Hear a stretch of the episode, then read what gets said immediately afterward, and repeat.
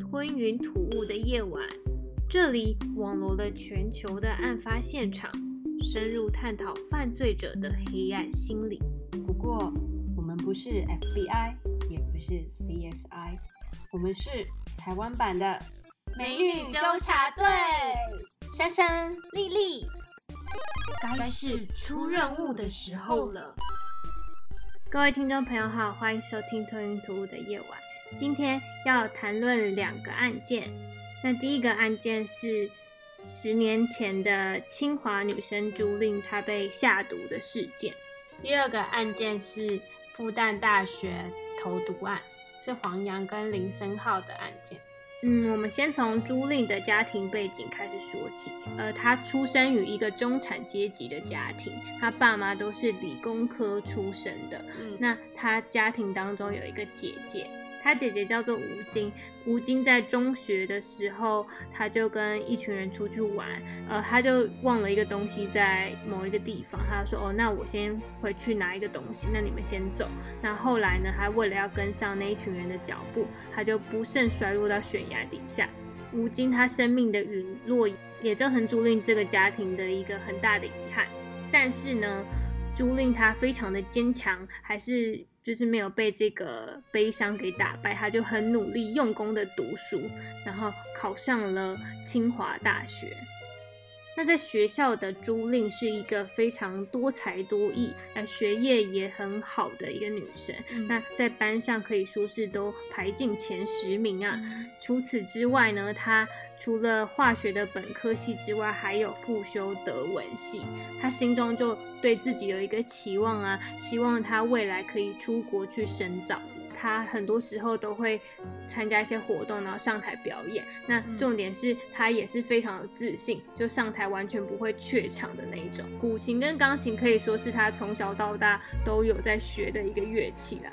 那在同学们的眼中，他就是一个很棒的、很认真的学生。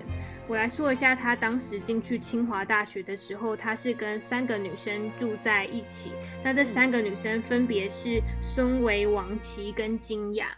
那当时呢，他在宿舍里面是跟孙维是最好的，但是呢，他们之间还是有一些小摩擦，像是呃，朱令就有参与民乐队活动跟班上的活动，但他通常呢会参加民乐队的活动，但是孙伟明明就知道说哦，这个朱令非常喜欢音乐啊，所以他才会多参与民乐队的活动。但是班上就有很多不满的声音，就觉得说为什么朱令都只参加民乐队活动，不参加班上的活动？然后这时候呢，孙维竟然跟班上讲说，其实民乐队那边也没有活动啦，是朱令自己不想参加班上的活动。然后孙伟是双面人 嗯，我觉得有一点。然后朱令呢就觉得很尴尬，想说事实不是如此啊。然后还有像是有一个音乐学院的老师来民乐队开课。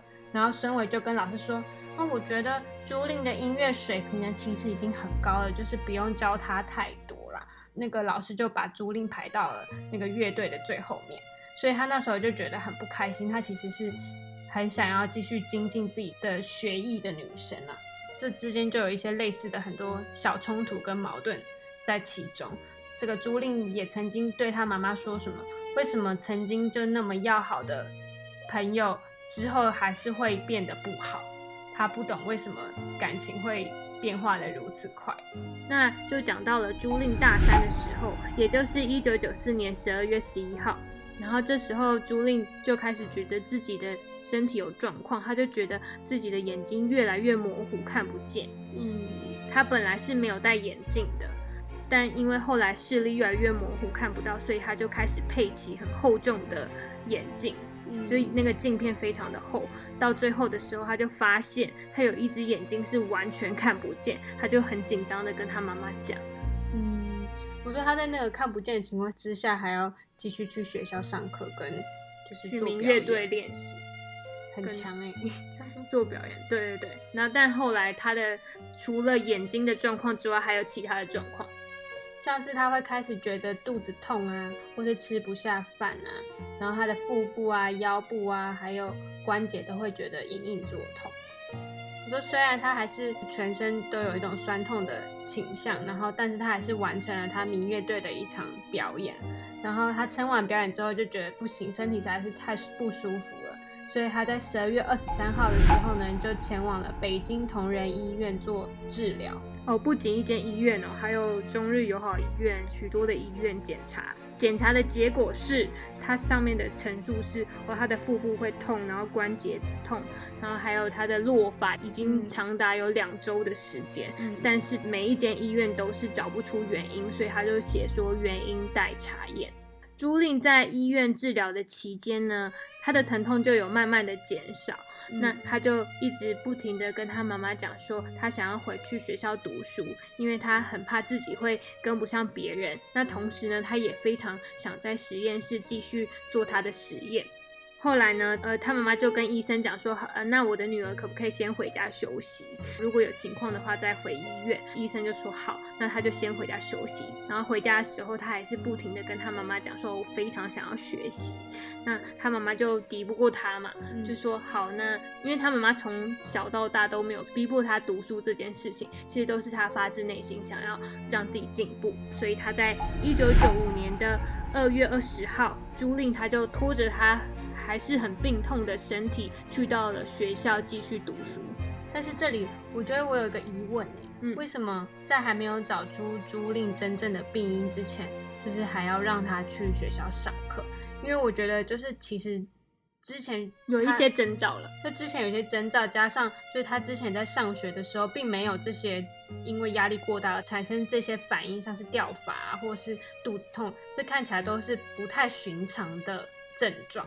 但是他们却没有多加留意吧，就是这些是值得。而且我觉得这些症状很严重，他是那种很疼痛啊，眼睛看不见，有一只看不见。对啊，眼睛看不见，感觉是已经伤害到整个视神经啊，就是感觉一定是危害到他的器官某一些部分。那如果我是他的父母的话，我就会觉得这件事情很严重。就是会想要把他送去那个最大的医院去检查身体，而且你不觉得很奇怪的是，就是他是在学校产生这些情况，但是回家之后或是到了医院之后就没有了。但是其实如果你有什么慢性疾病，还是你有癌症的话，它其实它的那个症状是会延续下去的，或者它会持续的有那些反应出现，但是它却被抑制下来了。所以这会是一个疾病吗？还是它只是一个？就是说，一般的慢性疾病就是会这样有延续性，但是他离开一个环境就变比较好。想说哦，就让他回去再继续上学。这事情发展到现在，就是朱令第一次住院嘛，我们就提出了这个第一个疑问。那这个疑问也先留给听众去想一下：如果是你是朱令的父母，你会采取什么样的举动呢？后来呢，朱令真的是回到了学校。他就在一九九五年的二月二十号到三月三号这一段期间是待在学校的。那他刚回学校的时候，同学们就形容了呃他们看到朱令的样子，他就说哦朱令当时是身体很虚弱，脸色苍白，然后因为他落发的关系，所以他就要戴着帽子。坐在教室的角落，还是很努力的在读书啊。当时好像有其他同学觉得说，他好像没有病得这么严重，所以他还是可以继续来上课。对啊，就是觉得哦，他还可以走路啊，还可以哦跟同学聊天，就觉得说哦，那应该是慢慢好起来了吧。嗯嗯嗯。大家也会觉得说哦，他身体现在有状况，那他的成绩应该没有办法像以前一样这么好。嗯但是。他用功的程度让他还是进了全班前十名啊！哇，很真的是啊，很努力，很毅力很强的一个女生。虽然朱令考进了前十名，但她的身体其实不堪负荷啊。她其实，在宿舍时间是非常久的，然后几乎整日都是躺在床上的。然后她的母亲呢，为了补充她身体的营养呢，早餐的时候都会帮她带个面包啊，还有一些中药的粉去帮她补身体。但是呢，他吃饭的时候几乎就是没有什么力气吃，他都是这样半撑着身子这样子吃饭。还有他口渴的时候呢，他就会请同宿舍的室友帮他盛水。然后这时候呢，就是他爸爸妈妈还是很担心他，然后就来学校宿舍看他，然后就发现呢，他已经很没有力气，到他连桌上的一些书本啊东西都放得非常凌乱，就是没有力气整理。多余的时间他都是在。床上待着，那后来呢，到三月三号，他就再次的发病，然后就跟他妈妈讲说：“哎，我好像又跟第一次一样，就是感受到身体的剧痛，还有头发开始掉落。”然后他妈妈就想说：“好，那就先回家。”但是呢，朱令实在是无法忍受身体的那种疼痛，所以他在三月十六号的时候就被送到医院。这时候医院的诊断是他已经。出现了两边的上肢都有强制性的发作，然后因为朱莉实在太痛了，所以她就是会疼痛到那个抓那个病床的扶手，然后就会一直一直躁动，一直躁动。辅助带帮她就是绑住，这样才不会不会有危险。然后后来她真的受不了，然后她痛到整个昏厥，所以她就嗜睡又昏迷啊，然后最后最后甚至出现中枢性呼吸障碍。然后就整个病情就急剧的加重，而且是非常快速的。后来朱令的情况变得太严重了，所以医院决定做一个大手术。以下的录音档就是朱令的妈妈形容当时的情况，也算是全力以赴的一种表现吧，就决定给他打换血。哎呀，我也觉得挺有希望的，换了八次，每次两千 cc。反应就比较强烈，就要这样起那个包啊什么的，就不能再继续下去了。再给检查就丙肝。然后我讲一下，就是他爸爸妈妈在协和医院照顾朱令的情况。朱令当时呢，就是陷入了昏迷啊，然后情况很不稳定，嗯，然后血压也很不稳。然后他的父母就盯着那个血压仪器呢，盯了三个小时。其实当时呢，他的血压就一直掉，后来就发现他体内有一根管子掉了，造成朱令呼吸衰竭。然后他爸爸就回忆当时这个恐怖的场景，他就说：如果当时我打了一个瞌睡，或是合眼一下子的话，恐怕我就再也见不到我女儿了。虽然朱令他经过了八次的换血手术，但是呢，他还是病情没有好转，陷入了深度昏迷。后来呢，朱令他的同窗同学，他就是初中呢跟高中都跟朱令同班，然后就坐前后座的那种亲密的程度。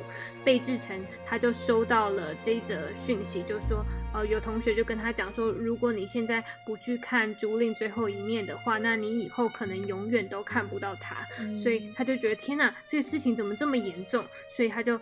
呃，赶快跑去了 ICU 去看朱令的情况。他当时踏进这个 ICU 的时候呢，他非常的震惊。呃，他就想说，以前一个这么可爱，然后这么活泼的女生，为什么现在会整个人变得很肿胀，然后头发也没有了，然后眼睛瞪得很大，就是身体插满了管子，就是非常悲惨的这个情况，让他觉得很没有办法接受。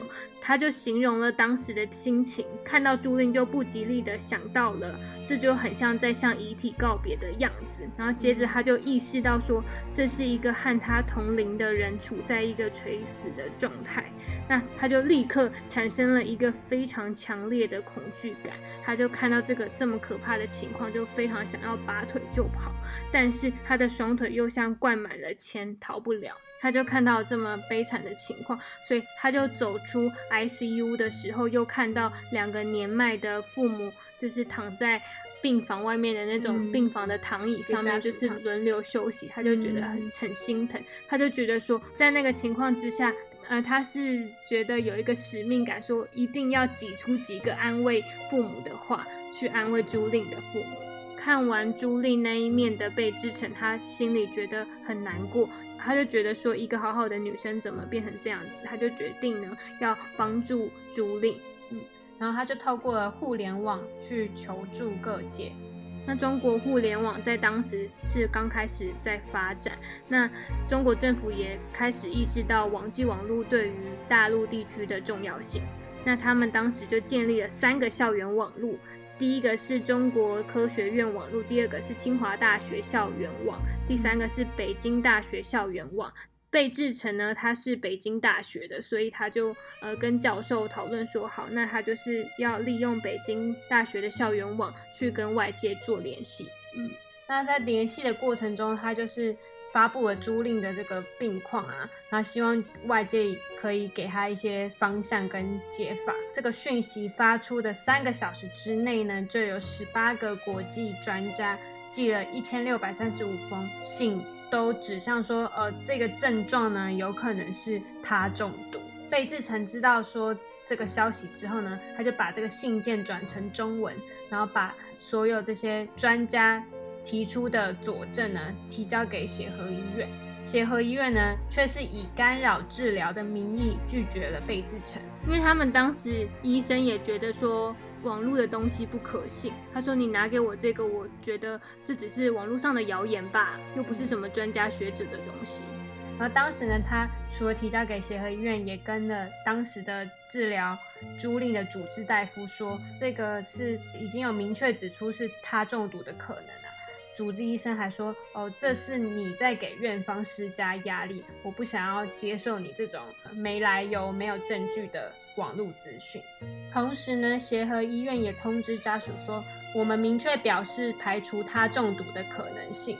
然后我们医院想要做的是肾穿刺跟脑活组织的检查，这两个检查都是非常具有高危险性的。然后他的父母呢，考虑到朱令的身体状况不好，所以就拒绝了协和医院的这两个检查。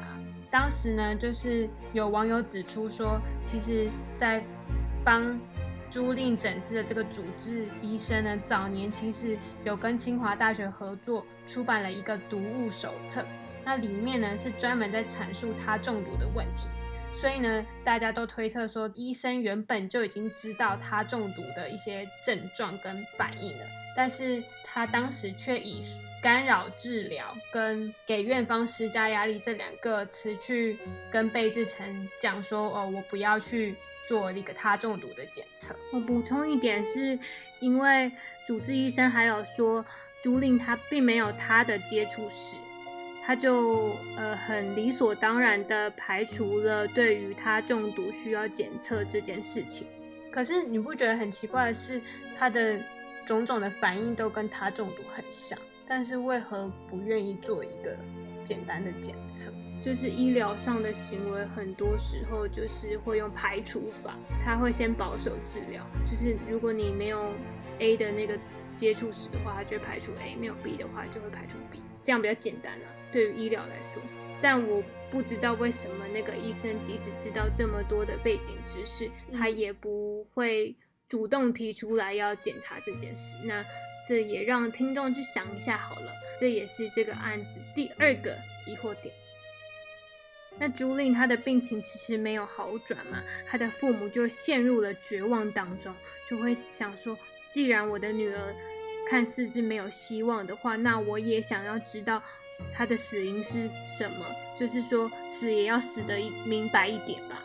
那朱令的亲戚也都非常同情他们家，就说：“哦，那如果我有什么可以帮忙的话，哦，那我们就会帮忙你。”他们的亲戚就找找找找到了一个人，然后这个人他叫做陈正阳，他就是北京市劳动职业病研究所的研究员。呃，他曾经做过他中毒的研究，那等于说是他的一个。研究重点之一。那陈正阳他之前做的那个研究呢，是贵州曾经爆发了一个地方病，当时很多的女生嫁过去贵州的时候，就发现了有很多奇怪的症状，她们出现了一个鬼剃头，就是落发的情形，还有身体就开始各个地方关节产生了剧痛。那他们也同时也有视力变得模糊不清的症状。那这时候朱令的父母看到了这些东西，就觉得说：“天哪，太像了，跟我的女儿的症状一模一样。”因为当时贵州是处于长期干旱的情况，所以当地的。人民呢就种植了一个植物叫做圆白菜。那圆白菜它是一个根根茎呃都可以伸到土的很里面的一种植物，等于说它的植物整株是吸收地下水。那地下水就检查出来是有呃它的污染，所以边的人就是它中毒。这时候呢，这个朱令的父母就找上了陈正阳，说：“那你可不可以帮我的女儿做检验？”陈正阳就答应说：“好，那我就是需要你女儿的头发，啊，还有血液，还有脑脊髓液啊等等。”那他们最后就是有做了一个检测，那这个检测就大家听一下下面的片段，也就是陈正阳他当时做检测的情况。我们就立即就动手给他做，因为我们是机器了，试剂了是。全是现成的，一做一口气，气就打到头了，好像那个天平啪一下子就掉到头了。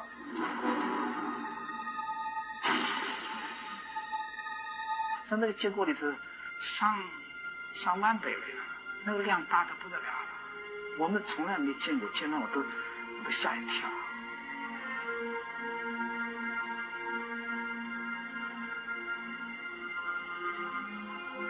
我说我们做出了非常高、非常大致上百分之九十九十八，大概就肯定了。但是我们下午再准备再做一次啊，正式报告晚上给你啊，反正你们准备抢救。那朱令这个他中毒呢，我要来给大家一个他中毒小科普。他中毒呢，一般人在体内的潜伏期是比较长的，那它的发病时间呢也很长。对于说它要侵害到病人的神经系统，通常都需要一段时间。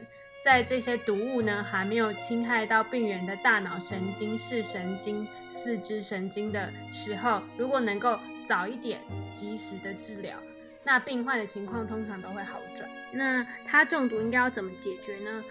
这时候就是要使用的一个化工颜料，就是普鲁士蓝。那它通常都是用在青花瓷啊一些瓷器的表面上。这时候，这个朱令的父母就觉得终于找到解药了。那他们其实，在整个治疗过程当中，已经花费巨额的医药费，当时计算下来是五十万。所以他就说：“哦，好不容易找到解药，那这个解药一定是很昂贵嘛？他们当时这么觉得，所以就捧着两千块人民币，就这样跑跑跑跑去一个地方去买普鲁士蓝。但没想到，这个老板就说。”嗯，这个十瓶只要四十元人民币就好了。那他其实那个价差很大。对，对他们心里来讲说，天哪，我以前花了五十万的医药费治不好我女儿，那结果真正的解药只要四十块。经过普鲁士蓝去治疗他女儿之后呢，朱令真的情况有变好转。嗯，他的那个普鲁士蓝好像就是说，它可以跟它做一个结合，变成一个化合物。然后化合物之后，它就可以把那个它的毒素从人体这样子排掉，就是慢慢的排排排排排，然后最后就可以把这个朱令身上的这些毒都排掉。这样，朱令的母亲她就是一直在病床旁边陪伴着朱令，就希望他可以赶快好起来。那他在陪伴的过程当中，他就说呢，他以前觉得说像那种昏厥的病人啊，可能就是会像电影演的一样，就是突然的苏醒。然后就整个人就变好了，但是他发现朱令的情况是每一天一点一点的好转，就是说今天眼睛会睁开，那明天眼睛变得会流泪。那他在好转的后期呢，他基本上就已经清醒了。然后他清醒的时候，不断对母亲说的一句话就是说：“我觉得我的脑子已经空了。”他不断的重复了这句话。因为虽然普鲁士蓝是可以让他的他中毒已经解除了，但是可以排除，嗯，但是它这个东西它会造成脑部很严重的损坏，所以他的脑神经是没有办法复原的，嗯，就是一个不可逆的伤害，嗯，它伤害到了他的视神经、脑神经还有其他的器官。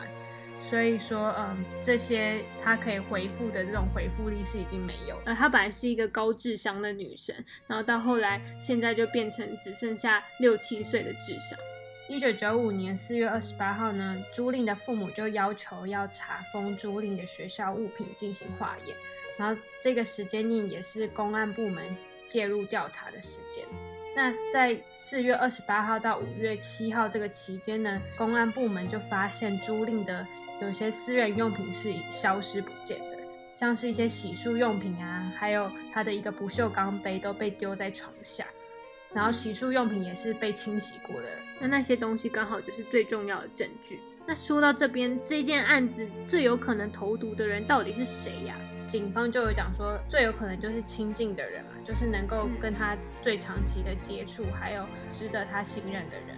然后这时候呢，这个矛头就整个就指向了他的室友孙伟。刚刚在前面有提到说，他在第二次进入校园的时候，他妈妈不是都会给他中药啊，或是面包，或是水，也都是室友送的。那其实这些东西都是毒物的载体。就是它都可以在面包啊、中药啊，或是水里面加入它的这个毒素，然后吃下去。其实如果你今天是它这个毒物是用抹的，不小心进入眼睛的话，那就会像朱令第一次一样，虽然很痛，但是没有那么严重。但是如果你今天是把它这个毒物直接吃下肚的话，身体的含量就会变得非常的高。嗯，加上它又是无色无味的重金属，就是你完全感觉不出来你吃下了什么。在一九九五年年底呢，公安呢就认定孙伟是唯一的犯罪嫌疑人。一开始那个公安部门也有去问清华大学，说有没有任何的学生是可以有管道去接触到他这个毒物的。清华大学一开始是否认说，哦，我们这个药物管理或是这个毒物管理是非常严格的，学生是碰不到，学生是碰不到。但是他后来有承认孙伟是唯一可以接触到的学生。这件案子其实调查了一年多，然后在一九九七年的时候，也就是孙伟准备要毕业的那个时候，朱令的父母就很紧张啦，因为只要孙伟毕业的话，他就有非常有可能会出国。那出国的话，那抓到孙伟的几率可以说是微乎其微，所以他就很紧张的就写了几封信，就写给了不管是同班同学，也写给了这个公安局的局长，还有学校啊都写了，然后不断的说大家知道。朱令现在变成这个情况，他本来从一个好好的人变成已经全部的残废。那如果大家知道事情的真相的话，可不可以帮朱令发声等等？呃，接下来就是他母亲亲身的说法。因为我不断的问嘛，每次都是告诉我，嗯，我们已经那个上报请示了，没有这个结案的一个说法。在一九九七年八月的时候，公安部门就对孙维。下指令说，哦，他不能给他学籍，然后他也不给他发予签证，让他有出国的机会。这个禁令呢，直到一九九八年的八月二十六号就解除了对孙伟的嫌疑啊，因为公安部门是说，哦，没有直接的证据可以指向说孙伟就是。下毒的凶手。我补充一下，就在一九九七年的六月，中国的刑事诉讼法就做出了修改，说呢，只要证据不足，就不可以做出判决。所以呢，我们刚刚有讲到，朱令的所有的生活用品，呃，像是茶杯啊，或者是牙刷啊等等，都已经被偷窃了，所以他等于说没有这些证据，所以孙伟就不会被定罪。另外呢，就是除了他父母对于孙伟有嫌疑的认定，另外他对于协和医院的医疗疏失也抱有抗议，就是他觉得说，因为协和医院的医疗疏失，就导致说他女儿的情况越来越严重。如果能够及时的去检测他中毒的举动的话，他的女儿现在的情况就不会这么严重，所以他就向协和医院提起了诉讼，然后就有一呃四个律师对于。租赁父母的情况感到非常同情，所以他们就免费的帮租赁的父母去上诉啊。可是他们最后也是上诉不成功，因为他就说，嗯，这个案子是一个权势的问题，然后被告呢是一个有权威的医疗机构，然后背景非常非常的硬。要他们去承认他们有犯错，基本上是不可能。很明显就可以从诉讼的时间非常长，这就是一个中国大陆处理的一个标准模式啊，就是他会把那个诉讼时间拉很长。那因为这样子的案子对于很多律师来讲是既没有经济利益，也没有新闻效益。所以媒体当时呢，其实基本上是封杀关于朱令相关的报道。就其实朱令这个案子已经不是说一个小小的个案，它的层级已经提升到政治的层面、国家的层面。所以到了最后呢，他们其实就是给朱令的这个家庭。就好几十万去解决这件事情，但是他们还是没有承认说，哦，他们有一些疏失或是错误。到了二零零四年三月呢，朱令的同学呢就在美国加州注册了朱令基金会，主要呢是想要帮助朱令筹取他的医疗费用，以及呃同样是遭受到投毒的这些受害者呢，把那些钱就是帮助他们。因为朱莉目前还是活在这个世界上，然后她现在已经四十几岁了。然后她母亲在回忆这整个案件的时候，她就提到了她女儿其实性格上有一个很致命的弱点，就是她女儿以前。在家里的时候都是捧在手掌心的那种明珠，然后大家都很喜欢她，外公外婆还有爸妈都很宠她，所以她就觉得说，哦，那是不是呃在外面的人都会像跟家里的人一样爱我？就等于说他家里没有教他防人之心不可无，他就很容易轻信了所有人。那最后呢，要探讨的是我们刚刚所提到的很多的人民，像是朱令，还有朱令的父母跟。帮助朱令这个案子的被制成，然后陈正阳，还有那四位律师，都是属于非常小小的个体。相对的对面是什么呢？对面就是协和医院，还有清华大学。跟那个孙伟后面庞大的势力，就是听说，就是孙伟的爷爷跟江泽民是有很好的私交，对对对。当面临这样庞大的势力，个体到底要怎么样去抵抗这样庞大的势力呢？很明显的，大家可以看得出来，这二十年来没有成功。那我们来想一下，如果现在已经到了二十年后嘛，类似的事件发生的时候，我们是不是可以改变这个情况？我们是不是有能力可以反抗这个集权的体制？